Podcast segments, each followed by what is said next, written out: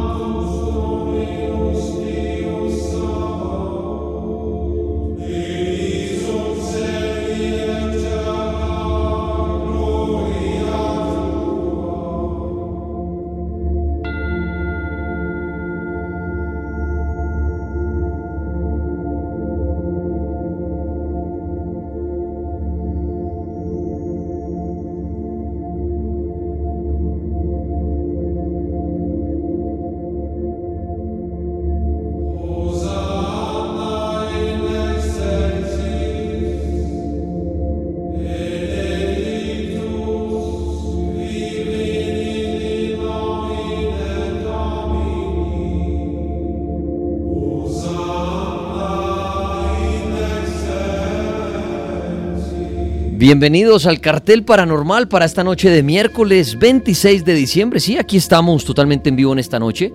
Numeral cartel en vivo, precisamente ese es el numeral para que lo utilicemos esta noche.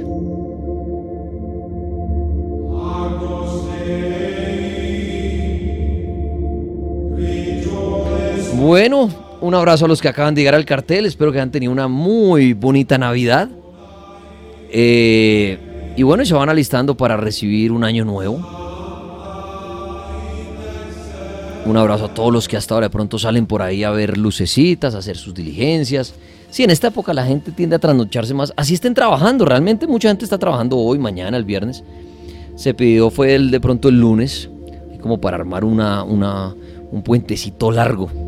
Pero muchos camellando hoy, mañana, pero bueno, ¿qué se hace? Menos mal, Creo yo que es mejor decir, uy, me tocó trabajar hoy. ¿Se imagina usted decir, no hermano, hace un año que no trabajo? Nada de trabajito. Preferible decir, me tocó la Navidad trabajar, pero que hay camellos, ¿sí o no? Pues bienvenidos, soy el Tripas Dani Tres Palacios, que lo sigo acompañando a usted. Y a mi lado, en esta primera parte del cartel paranormal, el Monseñor Andrés Tirado, que cuando viene el Padre es interesante el tema de preguntarle cosas. Cosas sobre la religión, sobre el Vaticano, la iglesia, pero también cosas sobre exorcismos, brujería, diferentes eh, rituales, porque él también maneja todos estos temas. Entonces es interesante la noche para abordar sus preguntas. Los que quieran hacerle una pregunta, numeral cartel en vivo, por favor, numeral cartel en vivo. Muchas gracias a los que en la cuenta de libro del cartel en Instagram, en nuestra última publicación, han puesto sus mensajitos de Navidad o algo donde aparece Robles, el viejo Esteban, Laguna, Xavier, Daniel. Muchas gracias a los que han dejado sus, sus comentarios ahí en esa última publicación. Ahí también pueden dejar la pregunta para el Padre en esta noche si lo desean y en Facebook en el grupo El Cartel Paranormal. Monseñor, ¿cómo me le va? Bienvenido. Muy buenas noches a todos aquí viniéndolos a acompañar. Ya, ya, ya pasamos eh, la celebración, la conmemoración de la llegada del Salvador de Manuel, del Dios con nosotros. Eso quería hacerle precisamente esa preguntita que alguien me la hacía aquí, padre. ¿Qué religión o qué religiones celebran el nacimiento de Jesús y celebran pues, ¿no? La Navidad el pasado 24, amanecer 25. Y alguien me decía eso, oiga, ¿naces el 25 o el 24? El 25. sí, a las 12. Que es, cuando la, gente ponga, eh, ponga el niño Dios en el pesebre. no es que nace, sino que lo conmemoramos de, que Él llega al mundo porque la vez pasada hablamos de que él no, no nació el 24 ni el 25 de diciembre, pero por el calendario que se organizó del, del Imperio Romano, hablamos de que la transición del 12, eh, eh, del 24 al 25 a las 12 de la noche, pues es, decimos, y por eso es que en ese momento se cena, se felicita, se dan los regalos. A la medianoche. A la Pero medianoche. claro, o sea, uno diría el 25. 25, Creo que es claro, la ya medianoche. 12, 12 de la noche pasando, 12 y un minutos, es 25. O sea, diría uno la Navidad es el 25. el 25, claro.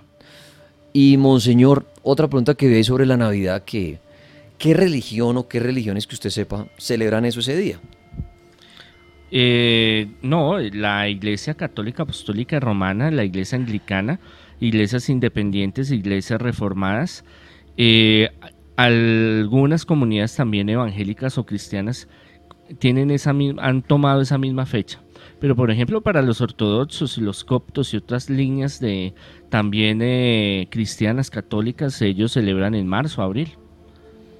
Y la Semana Santa para ellos es en otra fecha, no es en la semana en marzo, abril como nosotros. Sí, cambian la- las fechas ahí. Sí, señor. Pero lo que a la vez pasada hablamos, ¿realmente en qué fecha llega Jesús al mundo es Sí, no. imposible, ¿no? Hasta el momento no hay algo La- así con pruebas contundentes. No, no hay. Dicen los especialistas, los investigadores arqueológicos, que eh, a finales de marzo, pero mm, han habido algunos acercamientos de fechas, pero eh, la fecha y la hora exacta no, no se conocen totalmente. Nada, ok, muy bien. Sí, ahí sí, como siempre hemos dicho, cada religión tiene su derecho a celebrarlo cuando quiera. Sí, Usted no puede entrar a pelear a decir, pero ¿cómo así si Jesús no nació en ese día? No. Ah, no. Y es que la iglesia nunca ha dicho que nació en ese día. Lo que pasa es que popularmente lo asociamos. Que fue ese día, pero no, no nació ese día. ¿Qué pasa? Que con el cambio del calendario juliano, el gregoriano también, eh, cambiaron, esa fecha era muy importante, el sol invicto, la fiesta del sol. eh, y ahí es cuando deciden, bueno, vamos a cambiar esta fecha que es para los paganos tan importante, pongámoslo como el, como es el nacimiento del sol, lo vamos a poner como el nacimiento de Jesús porque necesitamos una fecha para darle, darle esa celebración, ese homenaje de la llegada de, de Jesús al mundo. Igual la Sagrada Escritura empieza eh, sus relatos siempre con la llegada, la mayoría, eh, eh, los Reyes Magos, como hemos hablado en el programa, que Jesús, el ángel llega a la Virgen y le anuncia que va a ser la llena de gracia y entonces eh, después el momento tan importante que es cuando nace, nace Jesús y llega eh, todos esos fenómenos que, que hemos visto en la Sagrada Escritura. Otra pregunta que hacen aquí con el numeral cartel en vivo y es interesante. Así como no sabemos puntualmente la fecha de nacimiento de Jesús, ¿sabemos la fecha exacta de su muerte? Eh, no hay, se sabe que fue un viernes a las 3 de la tarde, eso sí está registrado. El año eh, se dice que es el 33, pero hay unos que mm, difieren exactamente porque lo que sucede es que en el cambio del calendario se empieza con Jesús, eh, antes se dice antes de Cristo y después de Cristo, entonces sería el año 1, sería el año 1 de Jesús o cero cuando él nace, digámoslo así. Desde ahí lo, lo- digamos cronológicamente empiezan a armar los calendarios. Pero como no se sabe exactamente en qué momento él nace, en qué mes nace, pues todo lo demás es eh, también muy no es no hay una fecha O- o sea- exacta, o sea, un año exacto. O sea, padre, así. realmente uno cuando habla de Jesús, si puedo generalizar, todo es un misterio. Es un. Realmente, o sea, no- o sea, cosas puntuales, porque hasta muchos dicen, no, y bueno, y la juventud, no, el hombre se habla por al niño y después de los treinta y pico y algunos milagros, pero realmente con el pasar de los tiempos y fechas y todo eso, me imagino, libro tras libro, los que lograron de pronto hacer algo de biografía, todo eso se fue modificando, cambiando hasta el punto que hoy en día decimos, muchos creen en la existencia de Jesús, lo que hizo, pero datos puntuales y con fecha y todo eso es un misterio. Sí, aunque lo, sí hay escritos donde dicen nació y murió. Lo que pasa es que en la antigüedad las fechas de nacimiento y de muerte eran muy relativas. No le daban tanta importancia como, como ahorita. Entonces, eh, el año de nacimiento de Moisés y de la muerte de Moisés, no, no se sabe. Se sabe que murió ya viejo y que no alcanzó a llegar a, a- a la, a la tierra prometida, murió antes en el desierto. Pero así hay muchas fechas, aunque hay pruebas arqueológicas que sí vivieron, existieron, pero exactamente como nosotros lo manejamos, que eso ya es una visión occidental, eh, nació a las 2 de la mañana el 12 de diciembre, por ejemplo. No, eso es muy poco, ya después de los siglos y con el imperio romano, ellos sí empezaron a darle importancia a las fechas. Entonces, usted nació tal día, tal hora, es importante registrarlo. Pero antes en la antigüedad no... Y es más, mire, en la iglesia hay muchos santos cuando usted ve una biografía de un santo y le dice, mire, nació en el 400 y murió en el 450. ¿Eso es falso? Y le ponen, y le ponen un signo de interrogación. Ok. Quiere decir de que posiblemente murió en el, en el O sea, una prox. exacto. Pudo ser 10 años antes, puede ser 5 años después. Entonces, hay unos que sí son muy concretos y le dicen, mire, ella vivió eh, Santa Fulanita de tal del 300 al 350, exacto. Y murió en tal lado, nació en tal lado y la familia. Pero hay otros que no tienen ese aproximado. Y supongo que es similar, digamos, con el caso de María, José. Claro, total. Todos esos son misterios realmente fechas concretas y puntuales. Exacto, no hay un, un registro exacto de, del día y la hora pero sí de que existieron. Mire que van saliendo preguntitas así interesantes de esta época y relacionadas con Jesús y todo. Acá dicen, padre, ¿cómo murió María y cómo murió José? Bueno, José se dice que él murió, él tenía, ya era viejo, ya era maduro, ya era un viejito como de 73 años cuando conoció a la Virgen. Que eso durar, eso era... Bravo, ¿no? Era un milagro porque... No, la mayoría 30, 40, 50 Y eso, porque usted sí le da pendite a los 15 años, chao. Chao, ¿no? Tantas eh, enfermedades y no solo enfermedades, sino la violencia que se vive en ese tiempo. Y épocas donde había mucha sequía y muchas inundaciones y, y se aguantaba hambre. Entonces muchos no llegaban a los 30, 40, o sea, el que llegaba a 70, 80 años era muy afortunado. ¿Y de María qué se dice? Eh, no, que tiempo después de que ella se fue con los discípulos a misionar, que ella murió y fue llevada al reino de los cielos. Entonces ahí viene el dogma de, la asunción de la Virgen y bueno, todo eh, la parte de Mariología se llama esa, esa materia donde se habla y se especula sobre la Virgen María. Lo que se sabe es eso.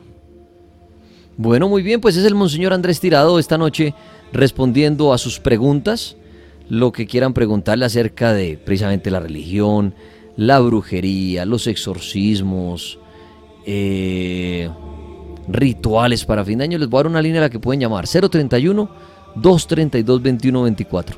031 232 2124. O si les queda más fácil en redes sociales con el numeral de hoy, cartel en vivo. Numeral cartel en vivo. Aquí hay una pregunta acerca de brujería, padre.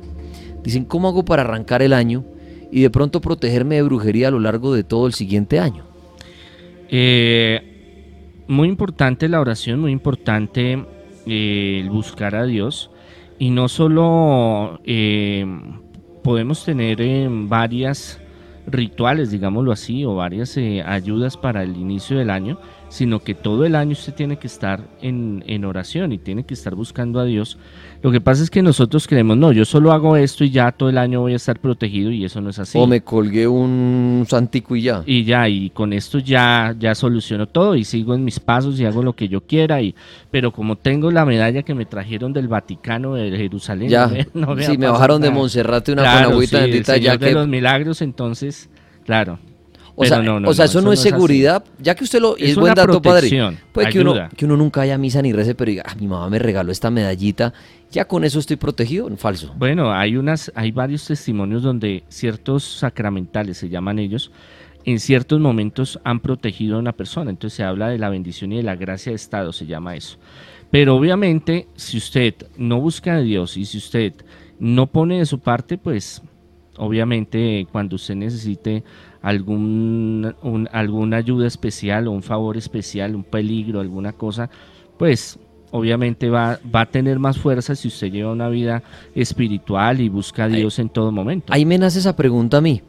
Muchas personas no creen. No, que Jesús, no, Dios, no, que santos ni que nada. Pero la mamá le regala la medallita al hijo. Le dice, mijo, póngase ese, ese Cristo ahí, cuélgueselo. Así no vaya a misa ni crean eso, pero cuélgueselo por mí. Mijito, O no se amarres haga el escapulario que le compré, mire, subí hasta y se lo traje allá de la iglesia el 20 de julio. no. Y el hombre se lo amarra. Bueno, mi mamá me regaló este santica y me lo pongo, pero no creo en ese santo que llevo ahí colgado. O no sabe qué es. Sí, no, ah, me lo puse, hasta estaba bacana la cadena. Mm. Eso en un sí sirve de protección, padre en instante, o esa, eso que no vemos, esa, esa luz que, que existe para muchos, la religión y todo, sí le ayuda a ese ser, así el ser reniegue o desprecie o simplemente no crea en esa religión, el solo hecho de colgarse eso, ¿eso actúa?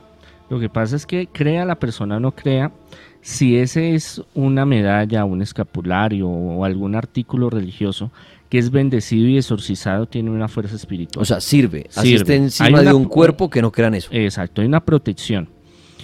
Lo otro es la intención. Hay algo muy bonito que nosotros debemos de entender que se llama el poder de la intención. El poder de la intención del papá, de la mamá, de un tío, de un amigo, un sobrino, la novia, bueno.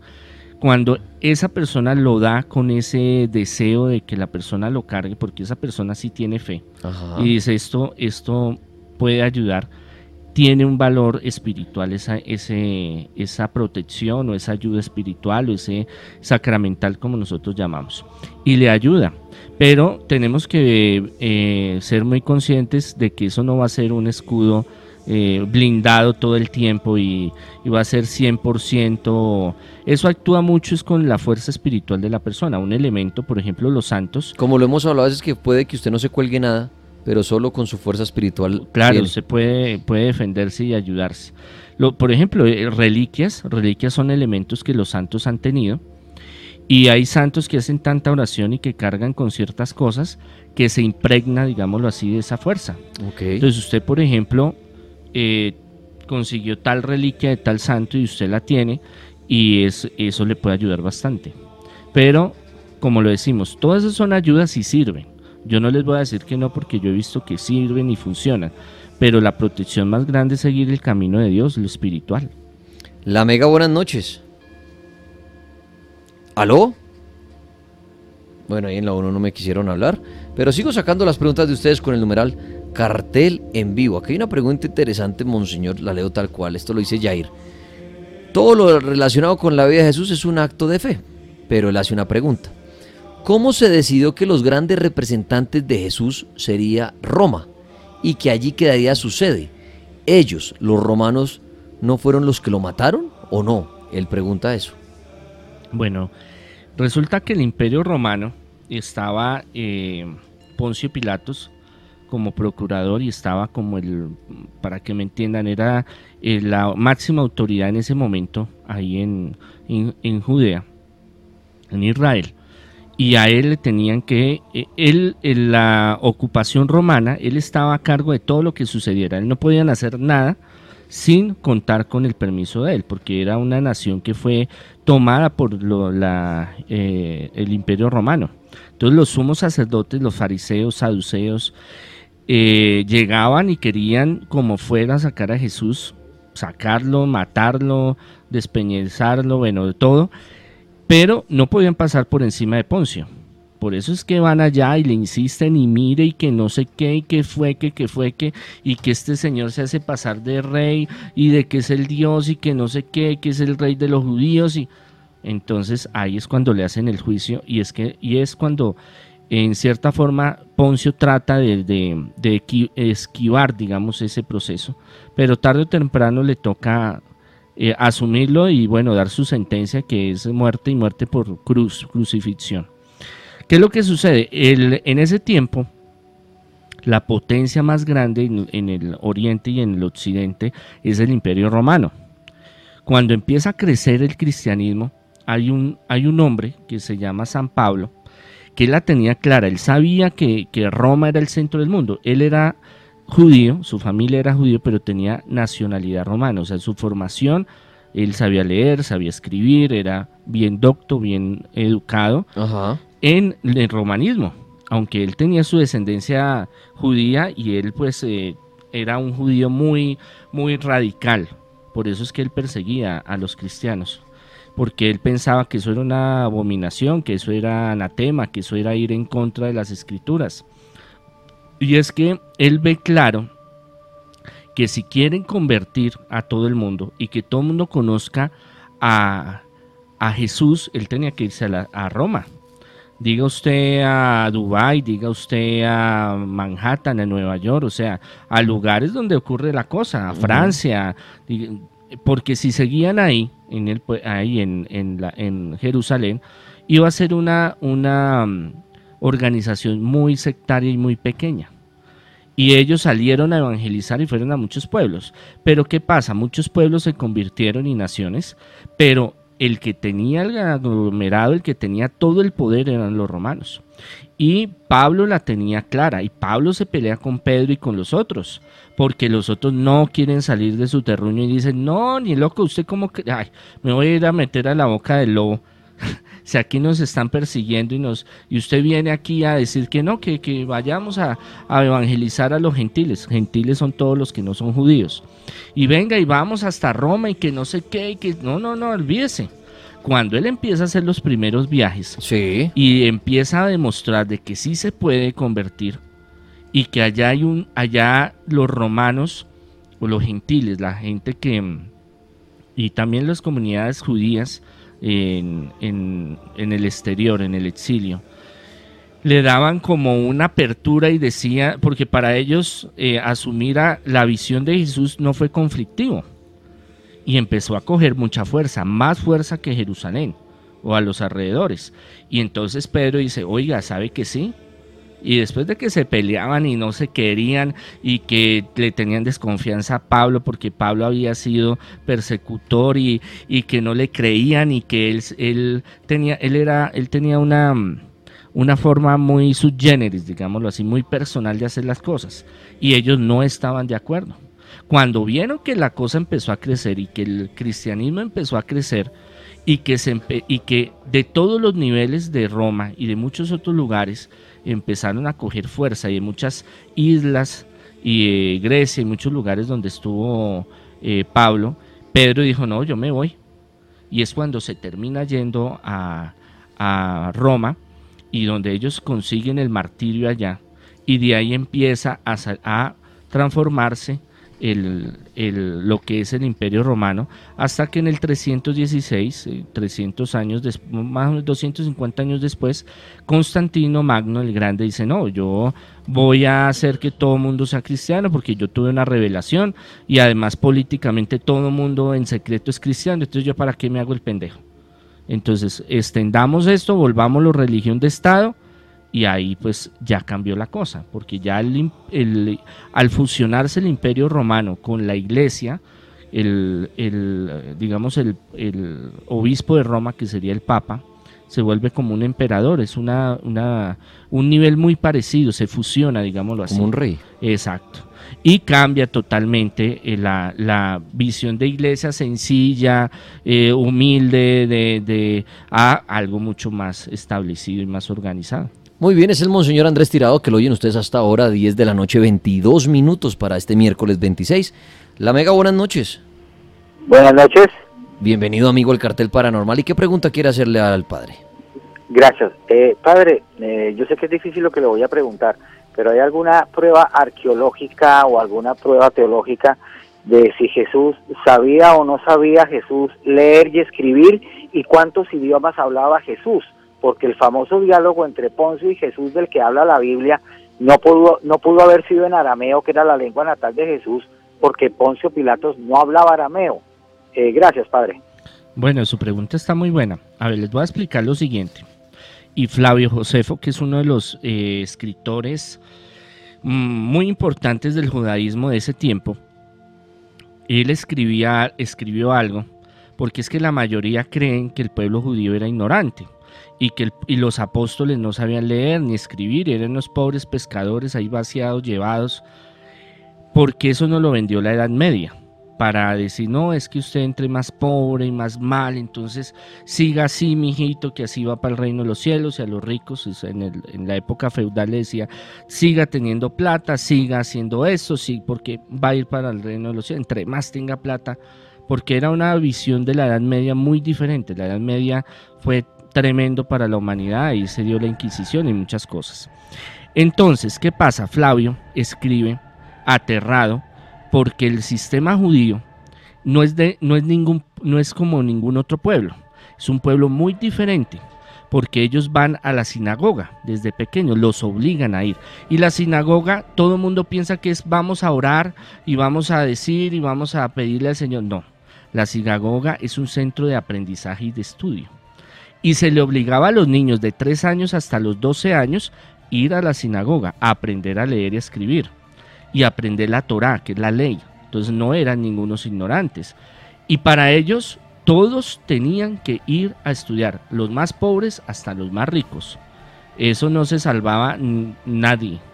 Si había un niño, por ejemplo, que mm, era muy pobre, la familia eran, muy, eran campesinos muy pobres, toda la comunidad se reunía y le pagaba una dote, un, sustento para que el niño fuera a estudiar.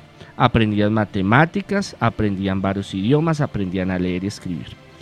¿Qué se manejaba en ese tiempo? En ese tiempo, arqueológicamente está, hay pruebas y Flavio y otros lo escriben, ah, sabían el arameo como un dialecto.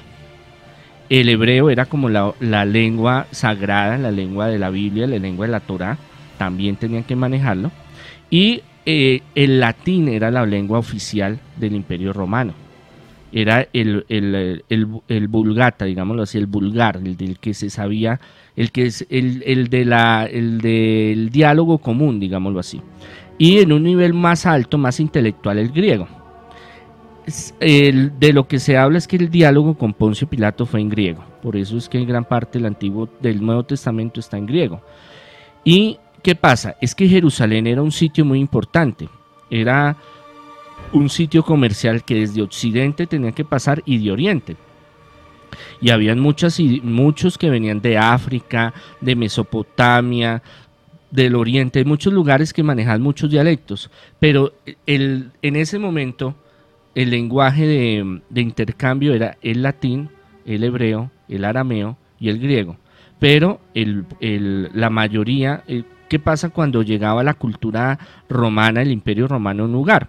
cogía, digamos, esa sociedad y la, y la absorbía. Pero en ese, en ese absorber también había intercambio. Entonces la gente, los que llegaban, tenían que aprender hebreo y arameo y el dialecto, los, los, los centuriones y toda esta gente, pero los de la zona también tenían que aprender. Y eh, por eso es que en, el, en, la, en la placa, digamos que le ponen eh, a la cruz, está en varios idiomas el IRRI, ¿no? rey o señor o dios de los, de los judíos. ¿Por qué? Porque ellos tenían que manejar varios, varios idiomas. Entonces, esa concepción de que es que los apóstoles eran ignorantes, que no sabían leer, que no sabían escribir, no, eso es algo muy errado y las últimas investigaciones arqueológicas lo muestran así. Ahora, ya para escribir los evangelios, escribir las cartas y todo lo que conocemos, y en, en el Antiguo Testamento también lo hacían, buscaban unos escribas. Es como cuando usted hace un libro. Los que hayan, los que hayan tenido esa oportunidad, usted escribe un libro y usted no lo publica una vez. Eso tiene que ir a una serie que el diseñador, que el que va a ver la ortografía, el que va a ver el estilo, la gramática. Y eso lo mira, eso es un grupo de personas que lo miran o uno busca, digámoslo así, sea una editorial o uno mismo que publique, uno busca, ¿para qué? Para que usted no salga diciendo, uy, no, qué, qué pena, esto es un, un fe de ratas que necesito corregir y aquí salió. No, es que aquí está mal escrito, no.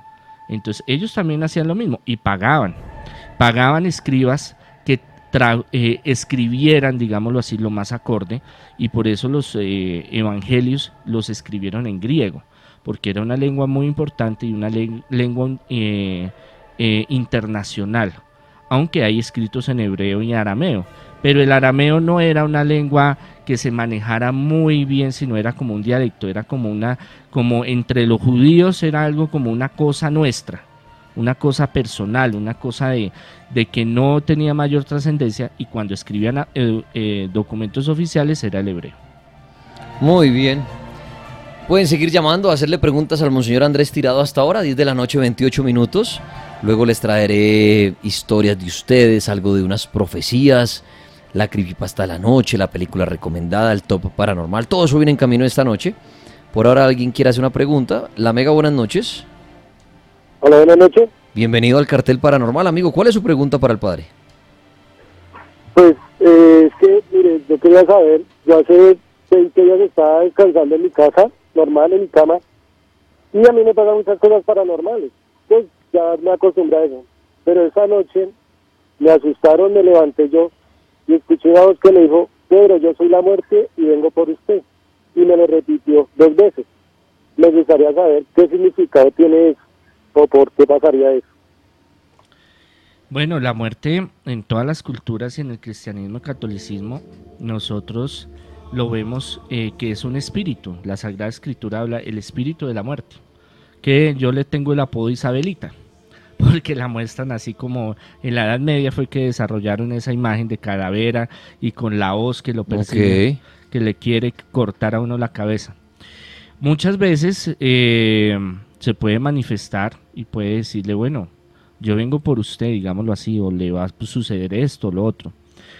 Pero, ¿quién es el dueño de la vida y de la muerte? Es Dios. Entonces, a veces Dios permite que hayan sustos, digámoslo así, o momentos difíciles para que uno tenga una conversión, un cambio, se acerque más a Dios. Si usted sale y, pasa algún un accidente y usted se salve de ese accidente, Dios le está dando un mensaje muy claro.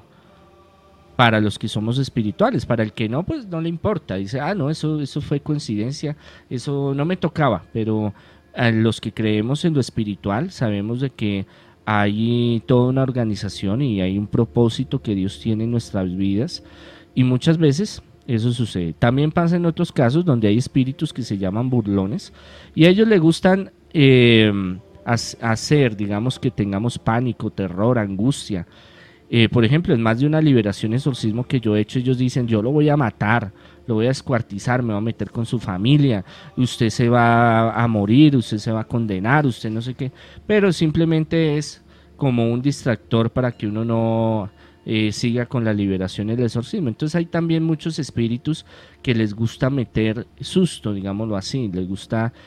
Lo que pasa es que también hay espíritus que eh, les gusta atormentar a otros seres humanos porque en el miedo se, manejan estados altos de adrenalina y de endorfinas y se mueve mucho energía electromagnética.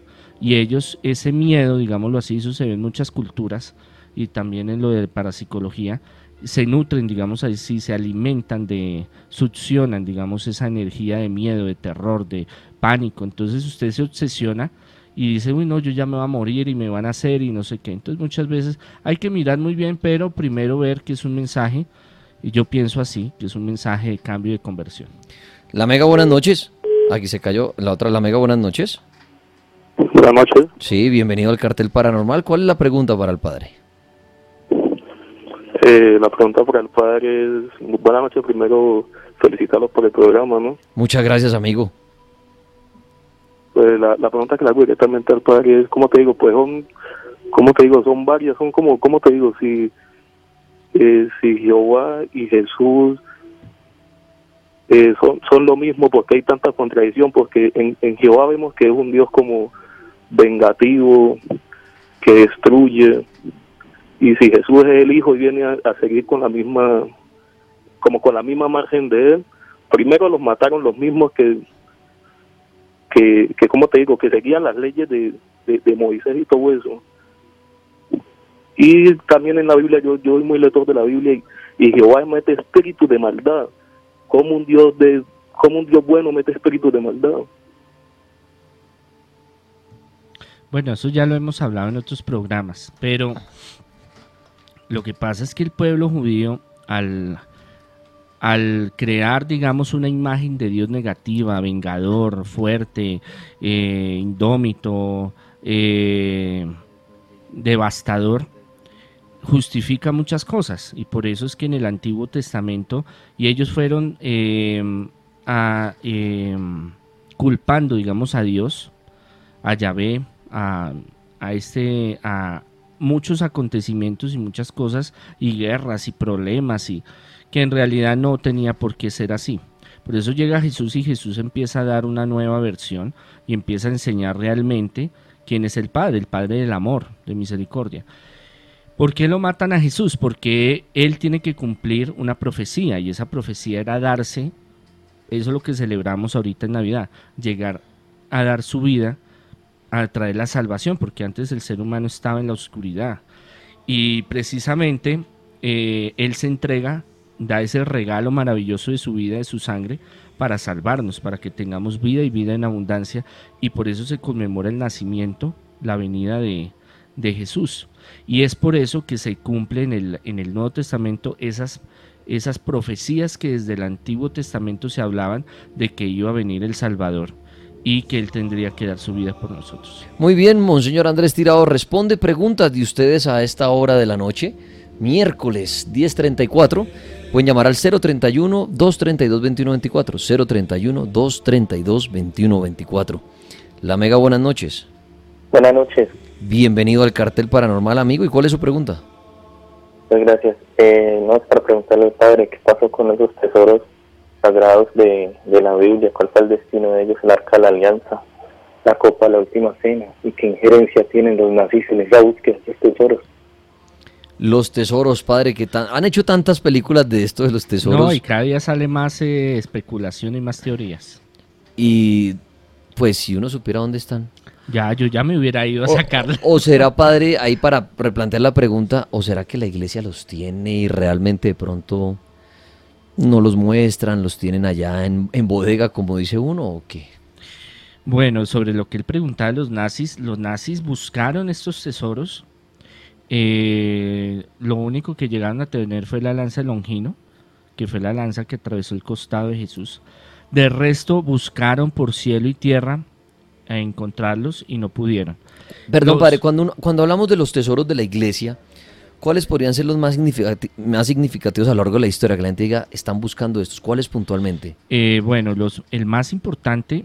Eh, el, bueno, para, la, para los judíos y para el cristianismo, catolicismo, el arca de la alianza, que ya hicimos un programa, el cáliz eh, o el santo grial o la copa en que Jesús eh, hizo su última cena. para explicar un pedacito, padre, si me lo permite usted, el arca de la alianza, el que lo acaba de decir, ¿y qué es el arca de la alianza? Es un, un baúl, para que me entiendan, con unos querubines bañado en oro de cedro en los cuales reposaba eh, las tablas de los diez mandamientos, el báculo o el bastón de Moisés y una ánfora donde salía el maná. Todos estos artículos eran unas bendiciones que Dios le dio al pueblo de Israel, a Moisés, y ellos tenían que construir algo. Entonces Dios mismo le dijo, en la escritura está, me va a hacer el arca de tales metros, de tales metros, de tanto por ancho, tanto de largo, y ahí usted lo va a mantener. Y se habla de que ah, tenía unos poderes eh, muy, muy eh, grandes en los cuales en batalla y en muchas eh, circunstancias ayudaron al pueblo judío. Se pierde el arca cuando ya después del rey Salomón toman, van a tomar Jerusalén y destruyen el templo y es ahí donde se pierde. Se habla de que los templarios la tenían con el Santo Cáliz, con, bueno, muchas cosas que realmente em, están, digamos, la menorá de los, del, rey Salomón también muy importante. Eh, reliquias de, Jesús cuando él estuvo vivo. Bueno, hay muchas cosas, pero en especial eh, lo que pasa es que hay unas... Em, historias, digamos así, unas leyendas sobre todo el Santo Grial, que si usted lo tiene y toma de él va a vivir para siempre. Entonces vemos como en la parte tradición inglesa, irlandesa, escocesa, se habla de, por ejemplo, el rey Arturo, y un día de estos vamos a hablar de todos ellos que es interesante. Y cómo los templarios pues la tenían y después la perdieron, pero el, el hecho es que no ha aparecido. Y yo creo, y soy un poco racionalista, que si el Vaticano las tuviera, eh, eso sería un poder absoluto. Las mostraría para que la gente hiciera fila. Fila no solo por lo, con la parte económica, porque usted vaya, por ejemplo, al Museo del Vaticano, usted tiene que pagar la entrada, sino el poder religioso. Por eso en la Edad Media lo buscaban tanto. Y hubieron tantos reyes que se mataban entre ellos, porque el decir yo tengo el cáliz es decir yo tengo el poder. y usted me obedece. Y todos los que creen en eso pues se unirían a esa causa. Es complejo, es una cuestión más ideológica. Pero más que perdido no creo que esté perdido, yo creo que eso está en manos de alguien. ¿Quién es ese alguien y por qué lo tiene? Eso ya es especulación. La Mega, buenas noches. Buenas noches. Bienvenido al cartel paranormal, amigo. ¿Cuál es su pregunta? ¿Cómo está? Yo quería hacer una pregunta realmente ahorita sobre el tema de que hubieron en, otra época investigaciones arqueológicas recientes donde de alguna manera pudieron comprobar que los apóstoles podían leer. Yo me pregunto realmente, aunque yo realmente quería preguntar sobre Isabelita, pero pero yo me pregunto cómo cómo cómo se puede saber por investigaciones arqueológicas que los apóstoles tenían por ejemplo conocimientos para para leer o que hubieron algunos apóstoles que que pudieron pues si me entiende como cómo descubre uno eso arqueológicamente Sí, que, que, que, estudiaron y fueron preparados y leían y todo, ¿cómo saben sí, bueno, lo que hablamos, Flavio Josefo hace un análisis de que en la mayoría de las sinagogas, así sean las más pequeñas y, los, y en los pueblos o en las veredas o en los lugares más humildes, los niños tenían que eh, prepararse ni leer. Eso era una ley obligatoria. Entonces todos los judíos, pobres, ricos, lo que fuera, tenían que aprender, tenían que ir a la sinagoga. Que también aprendían religión, aprendían ética, moral, escribir, leer.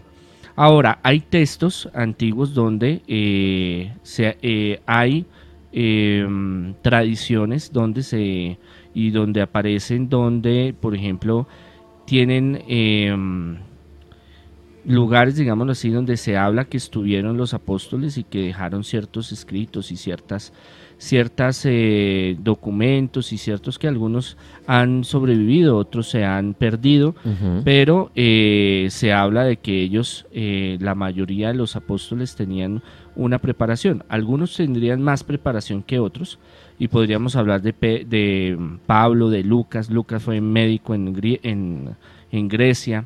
Pablo era muy instruido y otros apóstoles que también tenían sus, sus digamos, sus formaciones.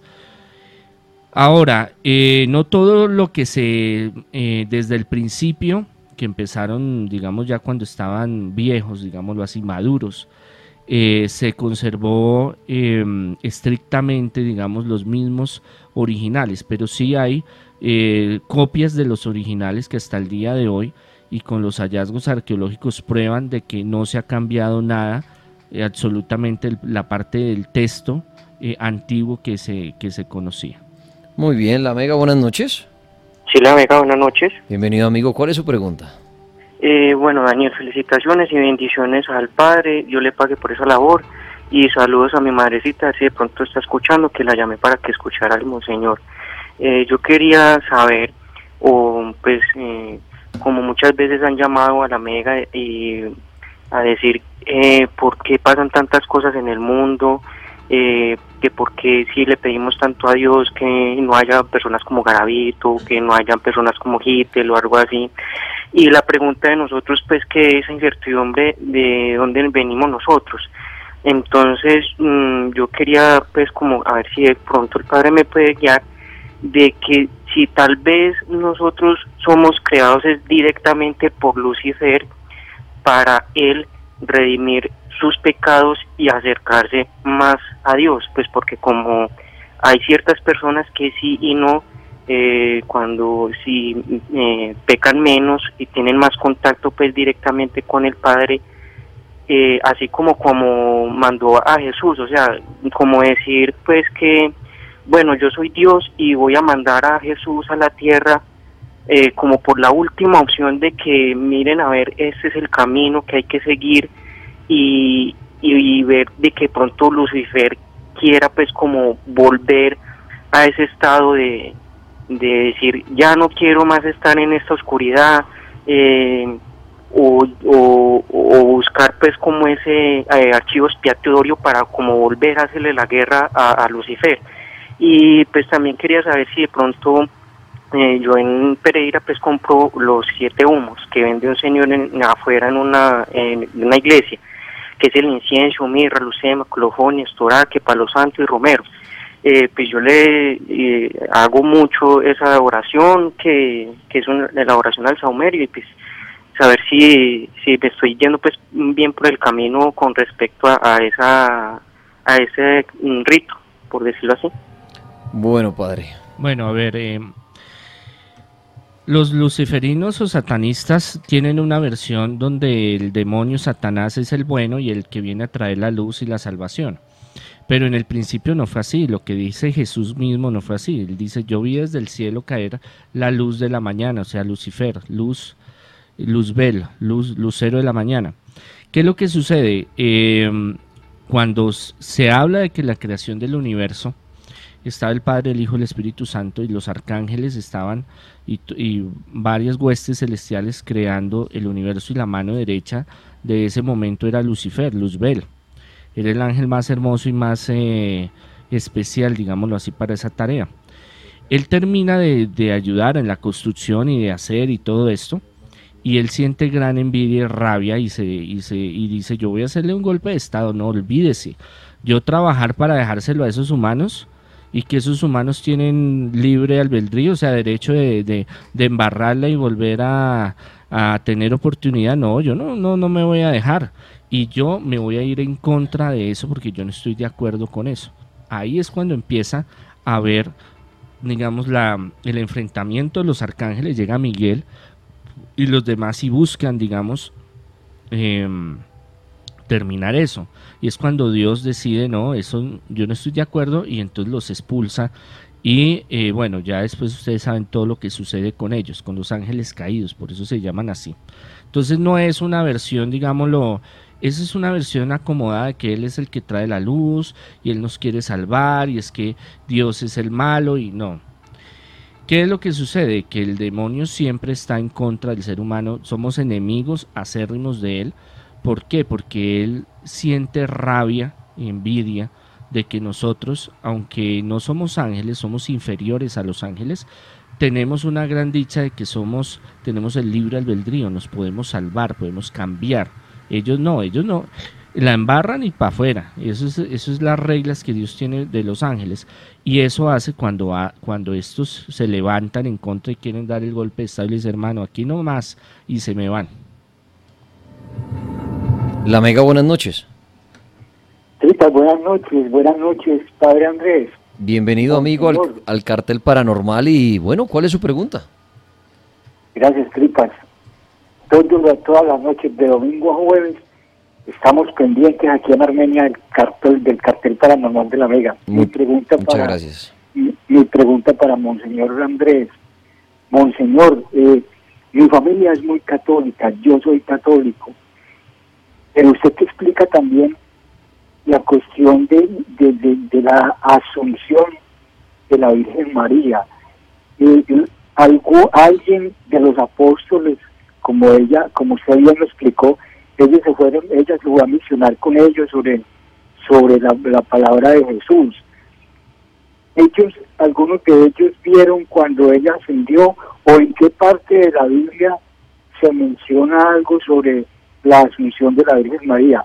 Muchas gracias, esa es la pregunta. Vale, amigo, muchas gracias por su pregunta. Bueno, su pregunta es muy importante porque ahí se basa un dogma de la iglesia desde 1800 70 Pío XII eh, declaran en, un, en, el primer concilio vaticano. Y, en, y, desde antes, bueno, había, ya había una, una tradición de que em, los ángeles vinieron y se la llevaron en cuerpo y alma a la Virgen María la, Asunción, o sea, subió a los cielos, ascendió a los cielos.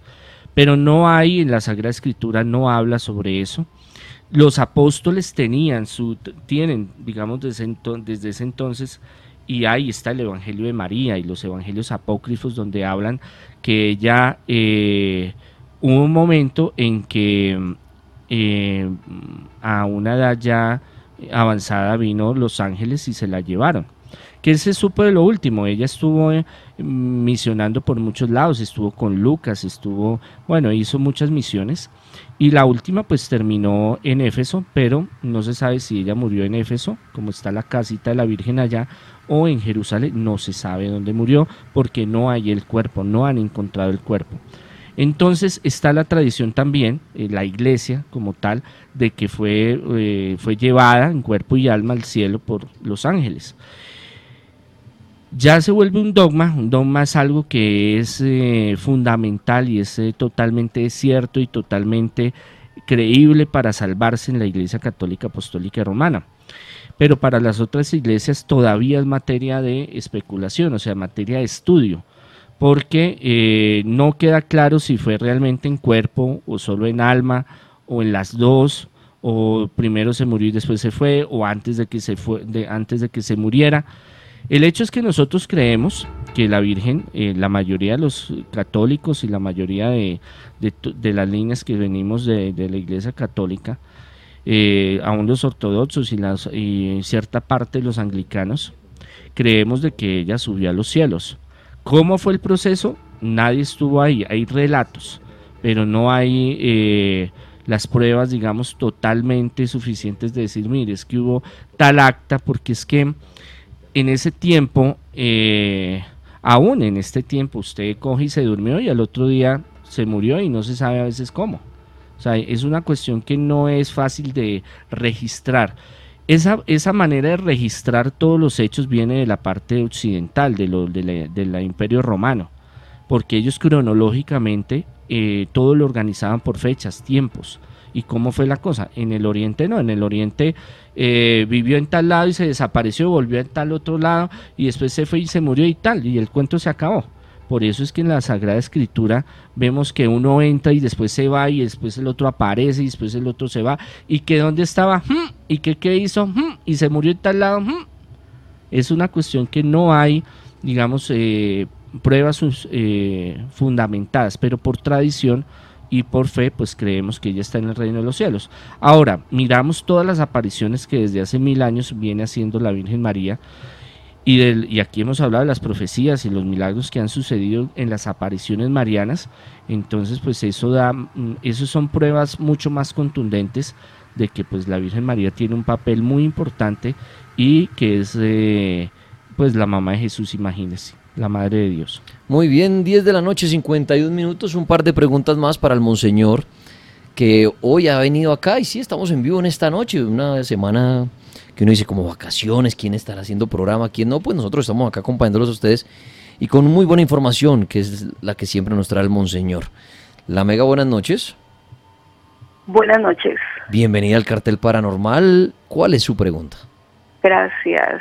Padre, mis felicitaciones por esas explicaciones que para mí son muy importantes, yo como católica. Em, una pregunta que tengo muy facilita para usted, pero difícil para mí, es eh, ¿qué quiere decir cuando en el Evangelio habla de que solo entrarán los ricos eh, al rey? No, eh, ustedes saben de cuál le hablo, padre, que no me acuerdo bien que dice que más, más entraría un elefante por un ojo y una aguja que los ricos, algo así.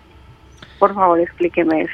Oye, interesante eso. Sí, sí, claro. Bueno, es que hay que aclarar que todo depende también de la interpretación que a través de los años han... Como las profecías. Sí, claro, se puede tener una, una visión de una cosa y ahí de otra. Cuando yo estuve en Jerusalén, el, ah, el año pasado por esta fecha. Chicanea. Pero ah, bueno, como chicaneo, ¿no? mire, vaya, vaya. eh, hay unas puertas grandes en la, en las entradas de la, de la ciudad antigua de Jerusalén, unas, unas puertas, unos portones grandísimos. Y hay unas que son pequeñas, que solo entra una persona, eh, diga usted un metro setenta, por más o menos.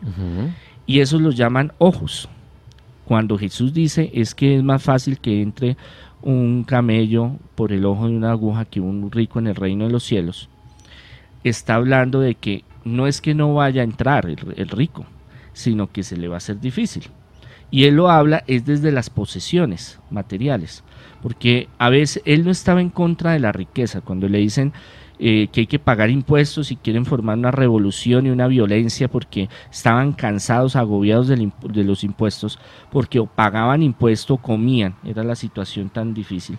Y más, y a algunos les tocaba vender a los hijos como esclavos para poder pagar eh, los impuestos. Eso era muy, una moneda común en ese entonces. Le dicen, dele al César lo que es del César y a Dios lo que es de Dios. O sea, él nunca está en contra de los recursos, digamos, que Dios da.